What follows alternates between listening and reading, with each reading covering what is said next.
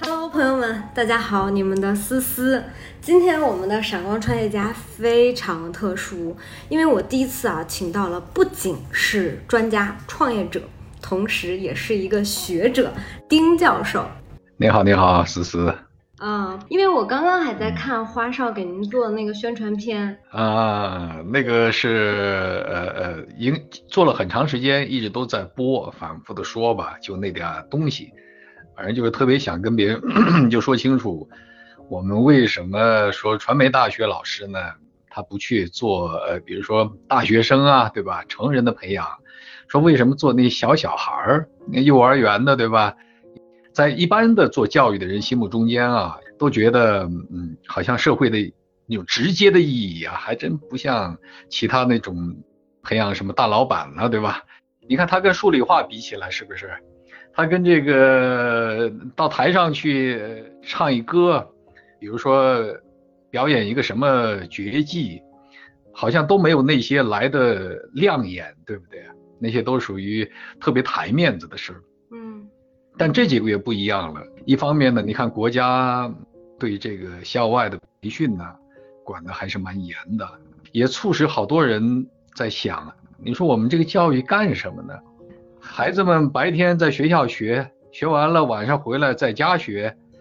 你说我们都这么大岁数了，回过头来看，我们在小学、在中学，甚至于在大学学的那些知识，真的都那么有用吗？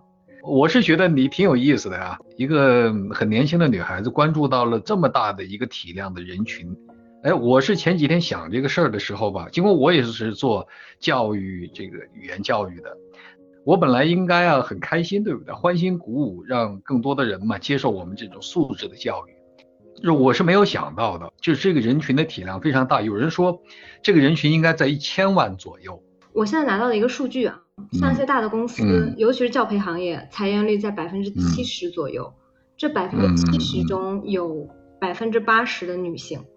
嗯嗯嗯，比例还是蛮大的，蛮高。就这个潜在的人群啊，教培行业的人群，就教师哦，他们的这个失去工作，意味着什么呢？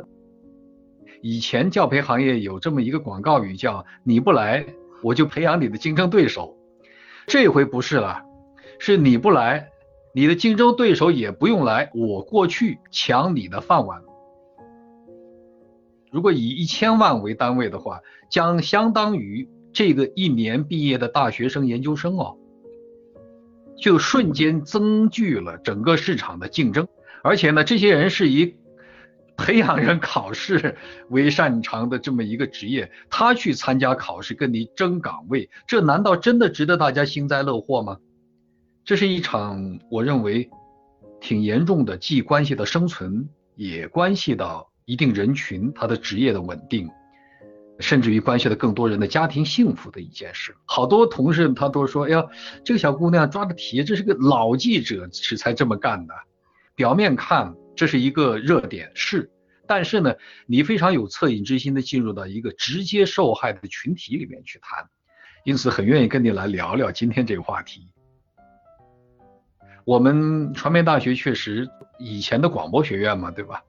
从培养广播人才培养到电视人才，现在呢，我听说啊 要培养互联网人才。那么在这过程中间呢，剪辑、电视编导呢是，也就是我年轻的时候干的事儿。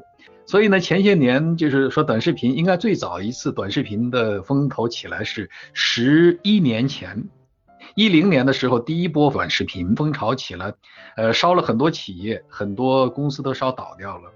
我们觉得这个不是什么新东西，短视频无非相当于我们平时做片子二十分钟，我大概五分钟到八分钟，我会有一个跟进式的导视，我的跟进式的导视就做十五秒左右啊。我的目的跟短视频现在也很像，就是引导别人对我内容的关注。开头是个悬念，后边释放的让人觉得很奇怪的一个结果。这个事怎么可能会发生呢？好，我跟着看吧，被带了节奏，开始继续看电视。所以现在所说的短视频就是我们的导视，但是它很见功底。比如我原来在中央台做经济语法那个栏目的主编，特有名的罗振宇老师，当时是他的栏目。罗老师是一个非常极为聪明的人。安徽那一代人呢，历史上注重读书，就那代那个地方的人读书啊是有童子功的。童子功指的是什么呢？他是从小一般来说是读史读二十四史起步，所以近代的很多文化学者是从安徽出来的呀。比如说像经济法这种类型的栏目，谈一个法院的案件，我们就拿那个两页薄薄的判决书啊，但一般人看过判决书都知都知道很无聊的法言法语嘛，一般人都不知道啥意思。然后我们把它给还原，最后讲出一个三十分钟的一个呃单本剧，相当于是一个情节，那种亲人、朋友、邻里等等之间的那种你很不忍心去面对的人之常情啊，在现在的经济利益面前，结果呢互相就撕起来，这个对于人的内心是一个很大的冲击。我们说实习生的编导刚来的吧，孩子说老师我特别想去报道一个河南洪水的事儿。说孩子，我们这个栏目啊，不是报道洪水的那个栏目，那个栏目呢是在呃新闻中心，你看，比如说焦点访谈什么的哈，他们就报道。我们经济与法呢讲一点经济类的案件，那么行，我就做谁跟谁之间打官司。可是我们问他说，你为什么要做这个官司啊？我们就要跟他讲，我们说我们做案子，我们是要透过这个案子本身，跟观众讲点什么。因为这个案子法院已经判了，天下案子特别多，你为什么选这个案子？你要找着其中它的传播价值，谁跟谁打官司，对吧？这就是个事儿，这个事儿呢太多了，不见得它有报道的意义。实习生他从中提取出价值的能力，和一个成熟的编导，从一个具体的事例中间提炼、抽象出所谓的传播价值的能力是差别很大。就是我们呢，当时做经济语法有个原则，就是两页纸的判决书拿出来，一般呢就是三十分钟节目可能得做到六到七个反常点，就是对所有的事实啊进行陌生化的处理。就是这个事儿，你如果搁到观众一个局外人的角度，可能很多事情都觉得理解上有困难。找到这个点，就是叫所谓视域的盲区。你从盲区接进来，大家就觉得值得看，所谓的悬念的这个灵奇感就产生了，悬起来了。下面呢就在于一个点、两个点梳理完了以后呢，可能就要排顺序。所谓的编故就是一个点说完了以后呢，还不能穷尽所有的疑问，再来第二个疑问，第二疑问还不能解决所有的问题，再来第三个疑问，一步排下来就是一般的大悬念带中悬念，中悬念带小悬念，最后才释放一个结论。这是一个逻辑上的说法。你呃，你按这个方式摆好顺序，你这框架就在。在操作层面来讲的话，就是这是骨头，光有骨头这个东西一点都不好看。真正的善于做故事的人呢，是先把框架正骨正完了以后呢，来在每一个正骨的那部分呢，对它进行丰富化，最后落得到那种不可替代的细节，它就变得很有魅力了，对吧？初级的编导，成熟的编导到老编导差别大极了，好像都是一个广播电视的事儿，是个业务问题，但实际上背后是一个。我们称之为叫呃专业观念、专业的理念。就传播而言，就在于传播价值。如果说是高考作文来讲，叫主题思想，你要给别人所赋予传播的意义在哪里？所以我们说做呃媒介工作，它不是一个传递事实的，即便是新闻也不是传递事实的。我是通过新闻的传递来塑造社会的大众对于这件事的看法。实际上它不是一个客观问题，它是一个主观选取、主观的传播，有主观用意的选择。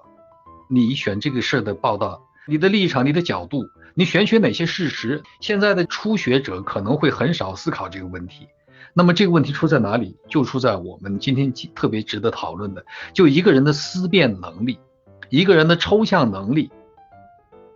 教育部回复全国政协有一个提案。它的标题是这样说的啊，现在的语文教育对逻辑思维缺乏培养，他们正在组织修订课程标准，这是很正式的回复了全国政协的一个提案。他说，现行的语文教学比较多的关注形象思维，对于逻辑思维能力培养有些欠缺。也就是说，这个他说呢，同时设置了思辨性的阅读表达，呃，使学生学会负责任。有中心、有条理、重证据的思考表达，这就是我们说的，他要呃跟别人说的东西内容里，他是不知道为什么要说的。比如说，有的人啊，他也会剪辑，他学的是一门技术，他对于这个画面和那个画面，这个情节和那个情节之间的关系，他思考的不多，他可能就是说，哎，动接动啊，静接静，对吧？呃，全中近特几个景别给到位，好像就是一个纯技术派。这种类型人呢，就是你我理解啊，你说的那种，他有了技能，但是缺乏思维的能力，缺乏逻辑的提炼，缺乏对一个事情的意义层面的关注。教育部的说法就叫什么？有条理、重证据的思考表达。我记得前几天啊，我在给我刚才说的那个全国的那个青少年语言能力展演上，给他们做了个宣讲。你知道我拿什么开场的吗？很残酷的一个事实啊！我说你们注意到前些年北京大学有一个调查吗？相当大的比例孩子考上了北大喽，有自杀倾向。大家都很关注这个社会现实啊。这是北大，天之骄子了，但是他说我不知道要干什么，得了空心病。里边的原因可能就在于我们说的，他找不到这个世界跟自己的关系，他为什么觉得人生无意义呀？不就是前面这个十多年就是被家长、老师、周边人要求努力的做一个学霸，他就努力的往前走。可是他学这些干什么？他学的数学、物理、化学，包括语文，对吧？跟他有什么关系啊？就这个世界没有关系，都是别人要我学的。我学完了，好了，十八岁过后入学了。到了北大，你得靠自己往底下想和做了吧？因为大学教育不一样，尤其北大，北大是一个思想很自由的地方。对教师来讲的话，得给学生输送的大量的是那种独立的人格，这是北大它优秀的地方。可是新生不能适应这一点，是因为反差太大，完全不一样的世界。所以呢，我觉得国家呢确实都在重视这些问题。每一次的这种从 K 十二的整顿到接二连三相对应的措施，比如今天出来，好像把素质类的教育和学科类的教育做了非常详细的划分，就包括我们说的这个播音专业的艺术类，对吧？这种艺术类是国家要提倡的，要鼓励校外机构要加强这方面的培养。而那种跟课堂里边争那个什么语文、数学什么的，给孩子无穷的加码，让他们去耗费自己的青春，做毫无意义的刷题的那种残酷的内卷，我觉得真到了适可而止的时候了。我也从事这语言教育啊。万事万物实际上都有内在关联的。前几天我们不是搞全国的那些小孩的那个语言能力的展演吗？那些都是幼儿园小一二年级、二三年级孩子站在那儿，我可能就会问他这个问题。比如说，我问你啊，就咱们讲，就是现在模拟一下啊。我说思思啊，你穿这件衣服，你的思思的衣服和呃丁龙江的衣服。哎，你觉得这两者之间有什么联系吗？我就给那些孩子出类似的题哦。我觉得这两身衣服都是为今天这个直播所准备的。特别好，这个叫啥？实际上啊，你刚才的这个答案叫聚敛性的思维吧，就叫逻辑思维是吧？在两者之间找着关系，依据这两者找着一个关联点，这个呢叫做有问题思维。有结果导向的一种思维方式，这样一说大家就特别好理解。所以我经常跟他们分享，我说，专业从事这样一种思辨的人是谁呢？我说就是那些呃僧侣、大德高僧，他面壁在山洞里面听风声、听落叶声，感知自己内心世界和他们的那种宗教之间的关联啊，在万事万物之间寻找关联，进行思考思辨。进行悟道，人要面对世界中，从自己所经受的这个世界中间的细微的地方，寻找到人生的意义，寻找到世界的意义，寻找到跟我的关联。教育部这次是以逻辑思维的方式提出来的，实际上它是在长远来讲呢，是我们的教育过于注重知识，呃，很硬的那些知识，而忽略了知识之间关系。更忽略了知识之间关系对我们人类意味着什么，没有回归到人本，而是把人异化成学习的机器，让你们互相之间 PK，只剩下来那么百分之多少的人上天堂，其他人都得下地狱。那么这是一个全盘皆输的结果。我相信作为社会来讲，呃，现在重视它，我觉得一点不过分。但是客观上来讲呢，误伤了一批人。就是被裹挟着从事这些教育的人呢，他常年经营这样一件事儿，但是突然之间失去了自己的生存的空间，所以那个教育部的说法也是说，小学这个阶段就开始从形象思维要转到逻辑思维，这是个重要阶段。以前没有重视把孩子们领过来，所以很多孩子到现在都是满脑子飞着，两眼就这么瞪着出来工作了。他不善于依据于我要怎么做，我要干什么来选择阳气哪一些我嗯不要的那样一些价值观，可能面临这样一种困难。那如果我已经大学毕业了，我要走向工作岗位了，我是个大学生，我意识到我的逻辑不够好，尤其是可能我身边很多女孩，她们都有这种困扰。嗯，我怎么自我训练？我们搞全国比赛的时候啊，嗯，呃，第一年搞的时候呢，是在崔永元那个口述历史博物馆的他那个小小小会场里边，很多机构来参加比赛啊，但是那孩子呢没学过我们中传花少的口语，他呢也来了。所以每个年级啊，他都是有十个人，每一个十个人呢，他们进来的时候都有这样一个规律，就是第一个孩子呢上来说，他说完了呢，我们就评，评完了，第二个孩子后场的那个吧，他就说的稍微好点在这两位同学后边呢，还有三个孩子在那坐着，就这五个孩子，只要一过，后五个孩子都说的很好。所以通常这样，那个最高兴的还不是孩子，孩子不知道。他不知道自己高兴，他觉得自己就应该会。后边的就是那些每一组进来才能够家长老师进来，这个老师和家长是最震惊的，因为呢他们没有教过。比如刚才我说的，就我就比如说让他随机抽两个词，这两个词抽了以后呢，他就要十秒钟思考，一分钟时间说出这两个词之间包含什么，给他的启发在哪里。我们称之为叫口语作文，为了形象的让大家理解啊，实际上叫口语篇章的建构，也是一种即兴演讲。结果那些家长老师呢，先是特别担心，说：“哎呀，我那孩子进去，这可没学过啊。”但是呢，轮到自己孩子，结果发现自己的孩子超出所有人的想象的那么优秀，现场就学会了。我们做中专花少这个教育啊，给我们就特别大的信心，就我们可以让孩子当堂学会。因此，这个五六年以来，我们一直都是这么做的。那么，回到你刚才这个题里边啊，能力怎么练出来？就是在于事物之间找关系，寻找关联。我们简单说，叫四句话，就可以形成一个逻辑，叫四步逻辑。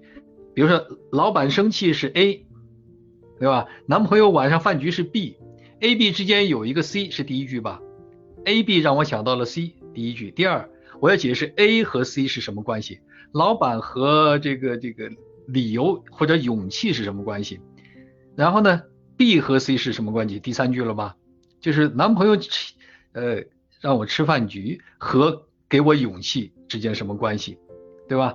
第四句，你认为老板生气和男朋友的饭局让我想到了这么一个勇气这个词啊，中间蕴含什么道理啊？四步就可以寻找到一个口语作文，或者叫即兴演讲，或者呢，我们对一个事情的看法。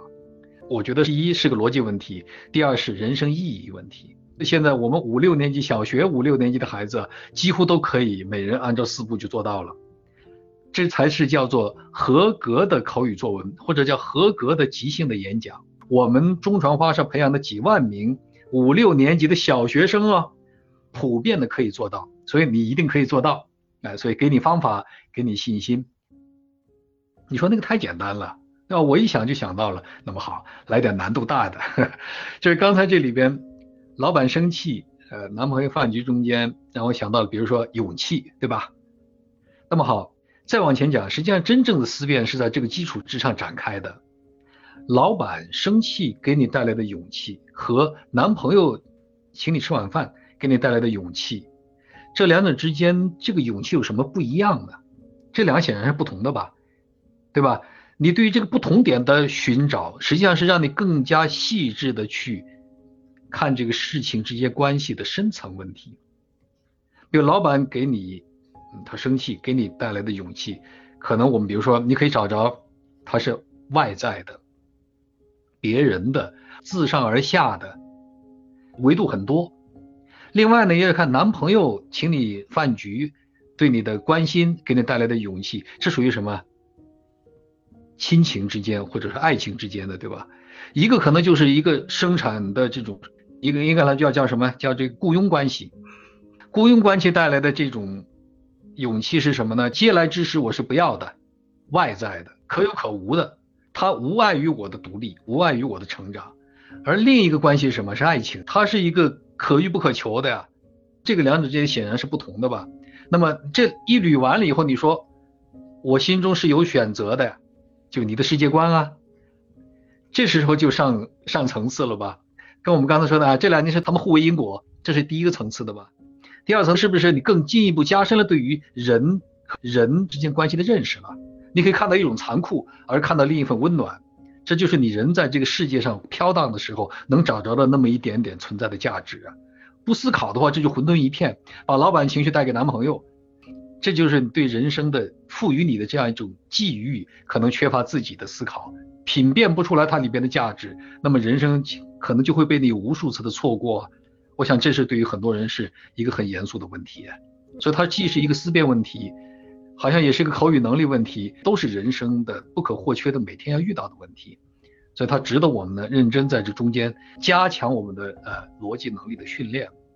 人类最简单的两个向度的思维，一个叫发散思维，一个叫聚拢思维。有意识的对它进行训练，那么可能让我们的脑子对吧，既很开放，同时呢又叫什么有思路。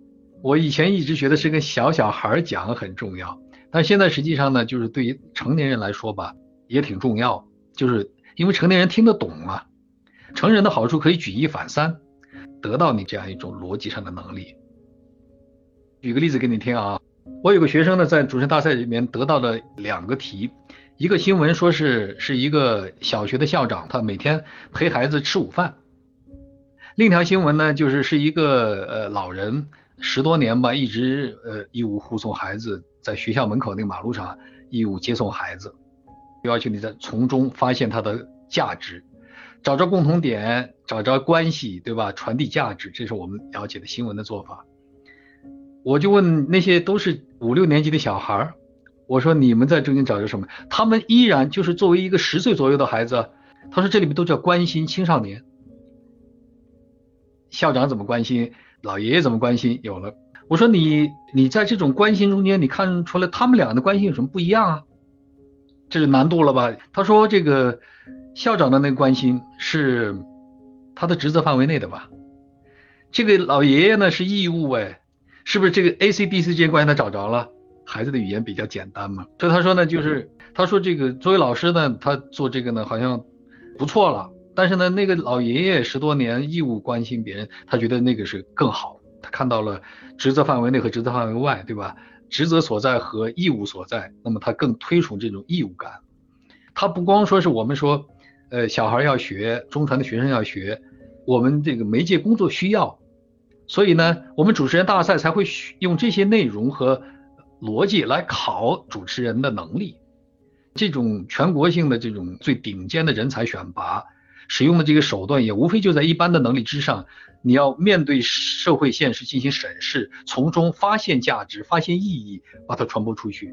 这次主持人大赛为什么出了那么多中传的学生呢？就因为这就是中传的这个十多年的教育，他们有两年多时间练这些内容，让他们说话，在各种各样训练中间学会说话的能力，确实总体都很棒。很有意思的就是，也是我刚才介绍的，就是这个维度啊，它是因人而异的。今天同样这两个事物，你能找到一个维度，那么这也是一种发散，但这种发散是更高级的，对世界多层次、多侧面的考量。所以呢，人和人之间可能会因为同样两个词，我找着不同的关键词，找着两个不同的类属关系，发现它的意义有雅俗之分哦。你不断的可以发现自己对事物的认识的深度的增加，也是一个很好的智力游戏吧。这是我们播音教育从一开始，从张颂先生订立口语传播呃就是口语表达基础课程的时候，就非常反对的叫播音腔。但是大量的现在播音教育，把播音当做一个播音腔在教，教出千人一声、千人一面、千人一个理解，就问题出在这儿。我也是文科生啊，这边两个原因，一个呢就是可能我对这些比较简单的东西感兴趣，它它能够让我抽象出一个东西来，我觉得呢可以让我省事儿，我愿意把它简单化，让它变成一个可以懂的东西。第二个原因是呢，因为这个在江湖上跑码头跑多了。在电视台做事啊，到各个平台给别人做策划、做内容，实际上就会发现这个有很多就是直接诉诸语言这个环节的，大家都把我们播音员当做工具用，实际上很多时候呢，我觉得他们不了解我们这个专业，也不懂语言传播的内在规律。通常在电视台这种圈子里，都是主任台长说了算，哪个主持人好，他的那种表达方式对，他的什么什么都都当做一个圣旨一样的，毫无道理的会会强加到播音员主持人身上来。我呢是从主持人开始干起的，我是被别人欺负的无法承受了，最后呢就决定当制片人的。江湖上跑多了以后呢，你知道就播音员主持人吃亏了。对外呢是特别光鲜亮丽，对内呢就是连小责编都不把你当人的。他就是说这个词你得这么读，我说不对啊，有特别多的类似的这种小的地方嘛，让你感觉到就是语言工作最后一个环节啊是比较被动。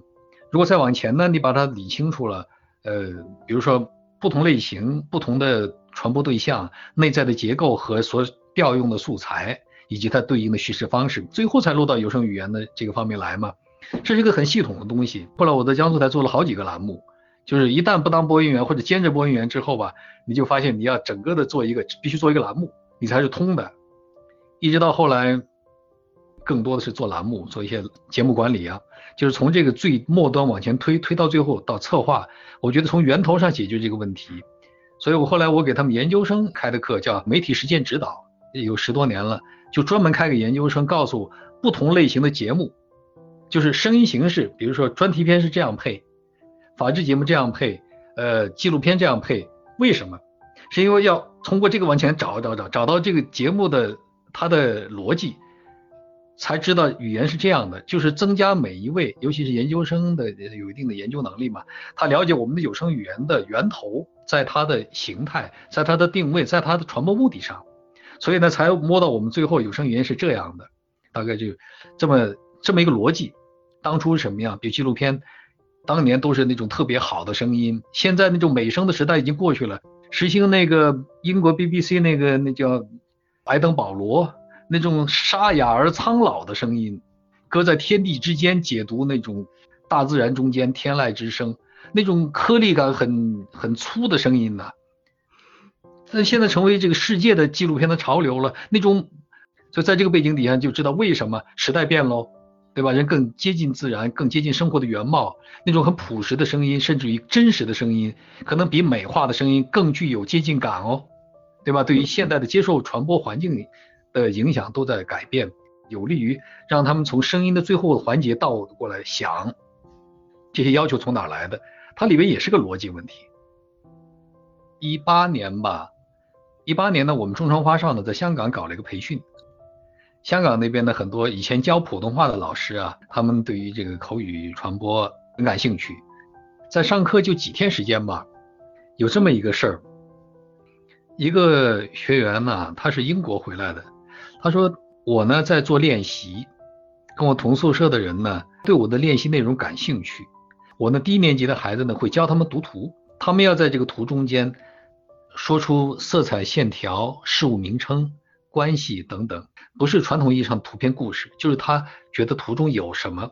我用这个方式呢，让他学会观察，并且从观察中间获得对世界的解释。他说：“我这个朋友，同宿舍这个，他是抑郁症患者，重度抑郁症患者，对世界是没有兴趣的。但是呢，我拿一个他都很熟悉的，觉得一一看就明白的东西，可是我说的时候呢。”我自己说就有很多说不明白的地方，他来说就更多的地方说不明白，他就激发了他对这个世界的认识的愿望，他就愿意来说，第二天比前天还有兴趣。他说你这个办法可以拿来治抑郁症哎，这实际上呢，就是那个我前面做了那么多年的这个口语传播教育，包括在传媒大学啊，它可能有利于让我们发现我们对这个世界原来并不那么认识。要说的时候，发现说不出来了。原来我们认识的不深不清，这就是一个很有意思的事例。他刚才说这个抑郁症，你说的空心病，那种悬浮感就跟很醉酒的第二天醒来的时候一样，世界跟自己隔得很远，中间有个中间层，中间层很厚，你碰到的东西你都觉得它不在你手触碰的位置，好像还隔着很远，那种麻木感。麻木感就是。缺感，所以我们传媒大学练学生叫无感传播，视觉的、听觉的、触觉的、味觉的、嗅觉的，五感呢，实际上是我们跟世界建立的最基础的联系。在他所看到的这个世界，他想把它说清楚过程中间，穷尽对他的概念的理解，他就会发现世界很多不知道。实际上是一个寻找未知的过程，让心里已经有沙漠的人呢，突然发现很多地方又开始有水了，开始长东西了，他就开始愿意跟他对话交流。实际上这个生命啊是很可爱的，这个世界很可爱。觉得在现在大家都面对着我们称之为叫失重的状态啊，可能是来自于要找点东西把自己拴上，对吧？太空宇航员不就是找绳子拴上嘛，才不会漂浮。找找拴的绳子的松紧感，哪怕它粗糙拉手，呃，有可能呢，它又是以前所不具备的一种新鲜感，生活就有新的意义。回到我们说做语言教育，我们的机构老师啊，我们的这底下合作的伙伴们，越教越年轻啊。每次跟这小孩互动了以后，就被洗了一回心，所以拼命的鼓励孩子们，你去看。客观上，老师也受到启发。所以花少这块呢，我们是个小机构啊，特别小的机构，才十多个人。但是我们希望把它做成一个，我在那个那个平台说过，我们希望是一个小生意，一直做成一个百年老店。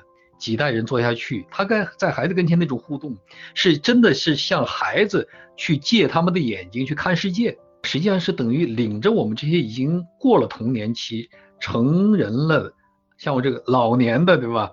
一个苍凉的世界，很荒漠的世界，把我们拽到童年时期，重新复归那种童心去看世界，这个世界纯净我们心灵的过程。